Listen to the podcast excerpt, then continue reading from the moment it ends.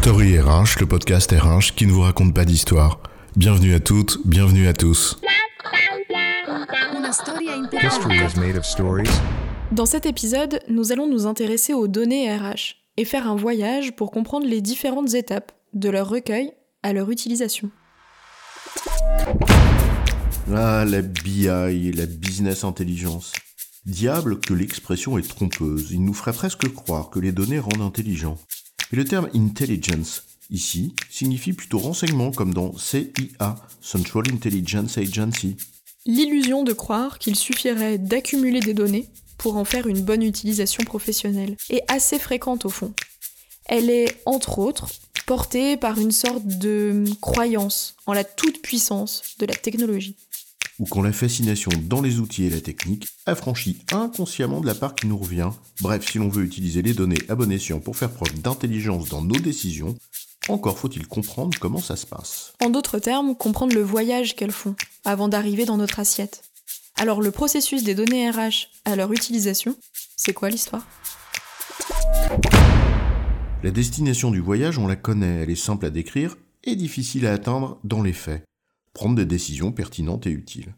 Cette étape en toute hypothèse repose sur les personnes, mais avant d'arriver à ce bon port, les données sur lesquelles les personnes s'appuient pour exercer leur intelligence ont fait un long voyage. C'est un voyage en quatre grandes étapes que nous allons expliciter plus en détail.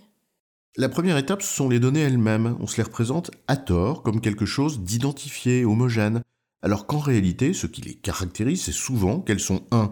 issues de sources multiples, 2. le plus souvent hétérogènes et protéiformes, et 3. rarement exploitables à l'état brut.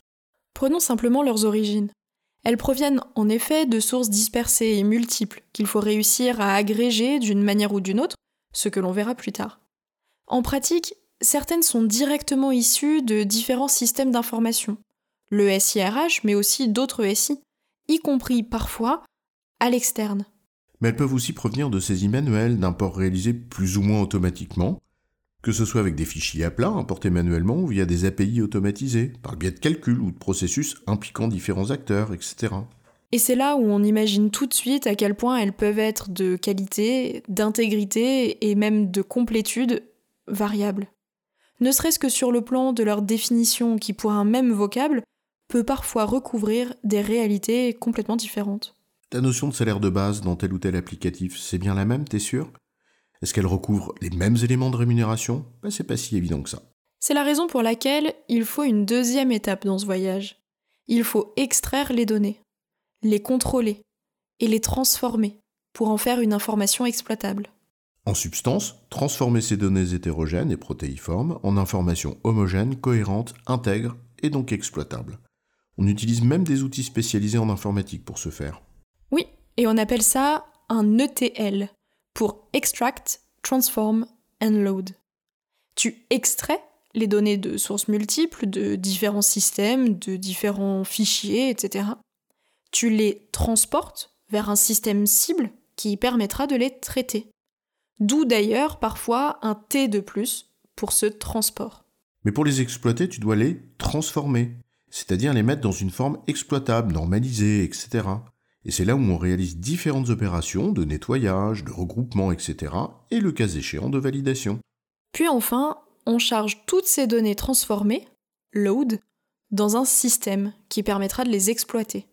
Un silo de données, un data warehouse, un infocentre RH. Mets les mots que tu veux là-dessus. En gros, c'est une base de données. Et selon le volume, la nature, la fréquence, bah ça se fait d'un coup ou par incrément. Une fois ces données stockées là où il faut et comme il faut, grâce à cette deuxième étape, encore faut-il les mettre dans les mains de celles et ceux qui sont supposés les utiliser intelligemment, et c'est pas si immédiat que cela. Il y a en effet encore du chemin. D'abord, une troisième étape, liée à qui a le droit de faire quoi, sur quoi, comme information. Avant que tu prennes une décision, encore faut-il que ce soit sur un périmètre qui relève de ta responsabilité, en fonction de ton rôle. Pour que les données soient à disposition des décideurs pour des usages adaptés aux circonstances et à leurs besoins, intervient en effet la fameuse gestion des habilitations des droits et des rôles. Une affaire d'organisation. En l'occurrence, les périmètres couverts par l'information et ce à quoi tu as le droit d'avoir accès ou pas avec des règles géographiques comme la région, le pays, mais aussi par entité juridique, par business line, par métier, etc.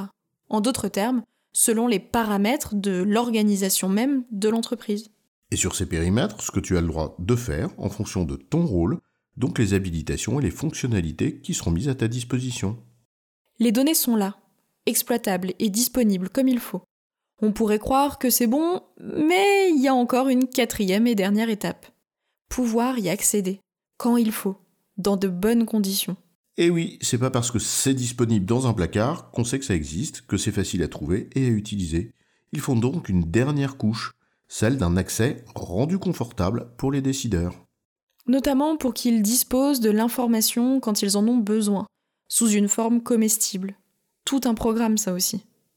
On le voit, le voyage des données à leur utilisation est un chemin de croix plus qu'un long fleuve tranquille.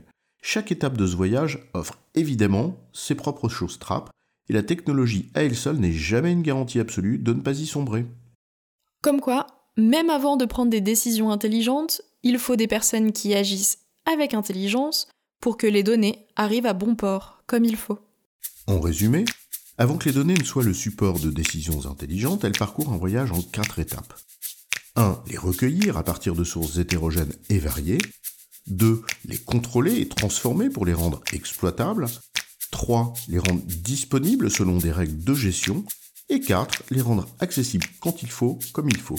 Chacune de ces étapes demande aussi le discernement de professionnels avisés. J'ai bon, chef? Oui, tu as bon, mais on va pas en faire toute une histoire. Story RH, le podcast RH qui ne vous raconte pas d'histoire. Retrouvez tous les épisodes sur storyrh.fr.